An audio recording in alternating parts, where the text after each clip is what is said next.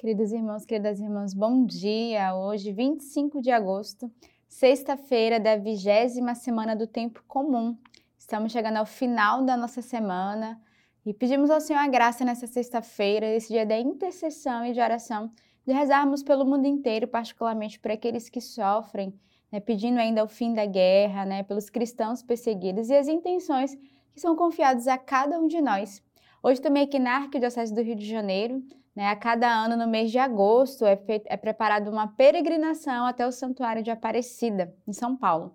Então, rezemos hoje pela nossa arquidiocese que viajam essa noite, que amanhã, no sábado, vive esse dia de peregrinação junto ao nosso cardeal, aos pés da Virgem Maria, que ela também interceda por cada um de nós.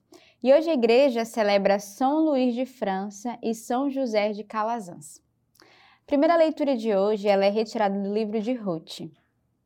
No tempo em que os juízes governavam, houve uma fome no país e um homem de Belém de Judá foi morar nos campos de Moabe com sua mulher e seus dois filhos. Morreu Elimeleque, marido de Noemi, e esta ficou só com seus dois filhos. Eles tomaram por esposas mulheres moabitas, uma chamada Orfa e a outra Ruth. Permaneceram lá uns dez anos.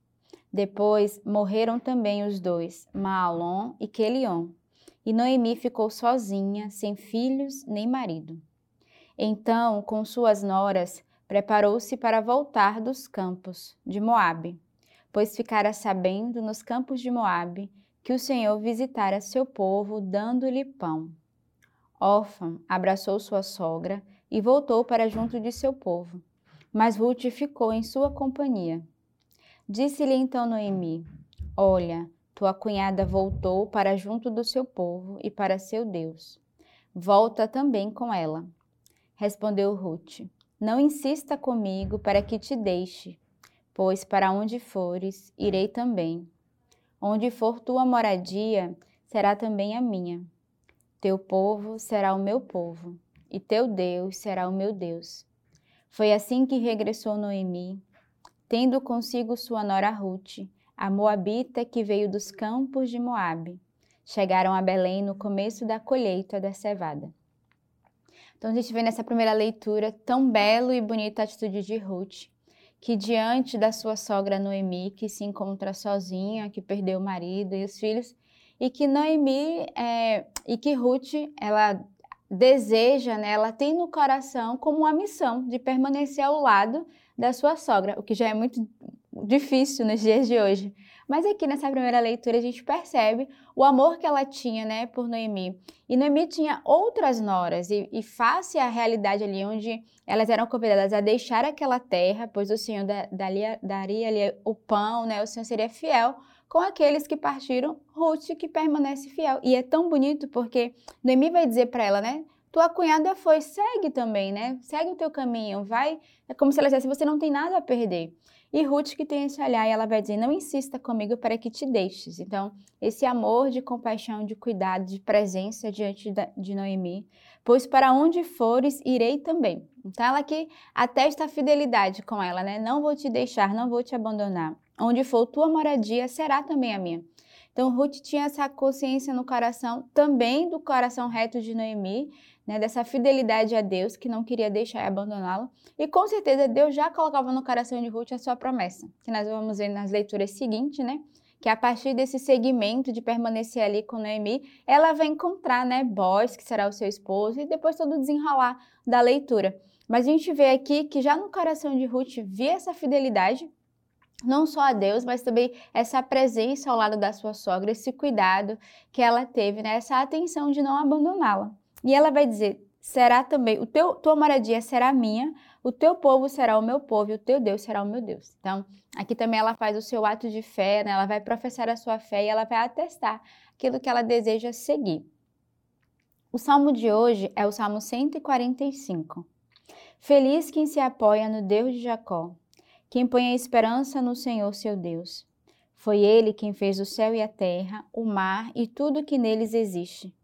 Ele mantém para sempre a verdade, fazendo justiça aos oprimidos, dando pão aos famintos.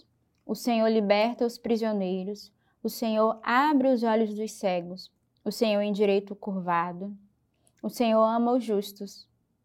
O Senhor protege o estrangeiro, sustenta o órfão e a viúva, mas transforma o caminho dos ímpios. O Senhor reina para sempre, teu Deus, ó Sião, de geração em geração. Então, o salmista aqui vai reconhecer é, todos os prodígios e benefícios do Senhor. E primeiro ele dizia, né? Feliz aquele que se apoia e que confia. Então ele nos exorta e nos convida a nos apoiarmos e a renovarmos a nossa fé a nossa confiança no Senhor. A pormos a nossa esperança nesse Deus. Nesse Deus que provê tudo, que cuida de nós, que vai à nossa frente e que age com misericórdia. E ele vai dizer por que, que nós devemos né, nos apoiar e confiar. Primeiro, o Senhor é aquele que fez o céu e a terra, o mar, tudo que existe, que fez eu, você que está aqui nos acompanhando. Então, ele vai testar essa criação de Deus no meio de nós. Depois ele vai dizer, né? O Senhor é aquele que liberta os famintos, faz justiça aos oprimidos, dá pão aos famintos. O Senhor abre os olhos do cego, endireita os curvados, ama o justo, protege o estrangeiro, ampara e sustenta ao, órfão e a viúva.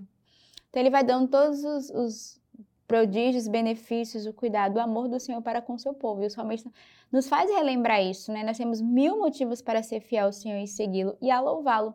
Da mesma forma que ele enumerou várias situações, nós poderemos hoje é, escrever no nosso compêndio, no nosso caderno, quais são os benefícios, as graças que o Senhor tem realizado no meio de nós e por isso nós não devemos ser filhos ingratos, mas devemos incessantemente louvá-lo.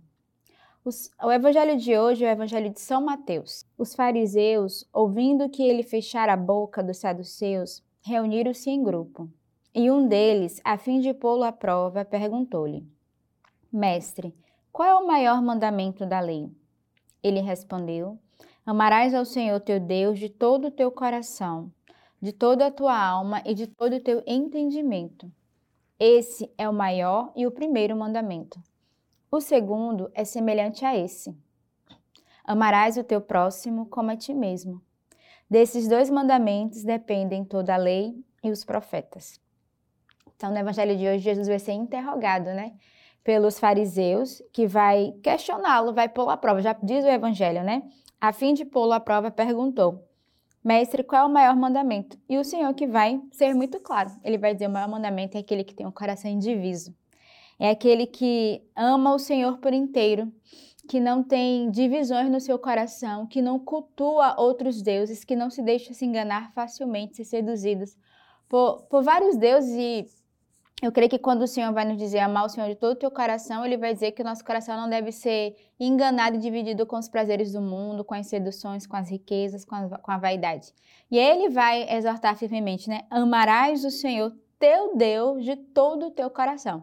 Então, primeiro, há um só Deus, e depois devemos amar de todo o nosso coração, por inteiro, né? profundamente, intimamente fiel. E aí ele vai dizer, não só amar de todo o coração, mas com toda a tua alma e todo entendimento. Então ele vai nos trazer essa, esse discernimento e essa sabedoria desse amor que devemos ter com o Senhor. E depois ele dá o segundo mandamento, amarás o teu próximo como a ti mesmo. Então a gente sabe o quanto é difícil, porque nós muitas vezes não nos amamos, e certamente porque nós não amamos a nós nem ao Senhor, nós não conseguimos amar o outro. E aqui o Senhor vai fazer essa exortação, né? Esse amor que sai de si e que vai amar o outro, além, né? Amar, ele vai dizer: amarás o teu próximo como a ti mesmo.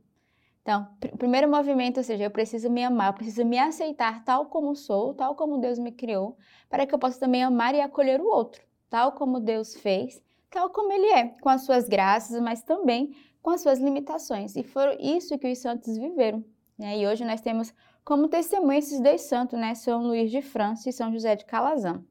Então, peçamos nesse dia a graça, né, a intercessão dos santos, para amarmos bem mais o Senhor de forma íntegra por inteiro, mas também amarmos o outro sem condições, sem julgamentos, sem cálculos, mas um amor que ultrapassa né, a barreira, a fragilidade humana, um amor de misericórdia. Um dia o Senhor nos alcançou com a sua misericórdia e somos convidados também a alcançar com o nosso amor, com o nosso perdão, com a nossa fidelidade, aqueles que o Senhor coloca, né, na, coloca na nossa vida, seja o nosso irmão de comunidade, seja a nossa própria família, seja o nosso colega de trabalho, o nosso irmão de faculdade, de escola, seja lá quem for, aqueles que estão à nossa volta mais próximos de nós, somos convidados a exercer esse amor que vai além. Então, neste dia, eu quero pedir essa graça para cada um de nós. Hoje é sexta-feira, dia da intercessão Que nos dê a graça de intercedermos né, uns pelos outros, de amarmos uns aos outros e, sobretudo, guardarmos nesses dias esse coração de oração e de recolhimento. Tenhamos uma bela sexta-feira e que Deus nos abençoe.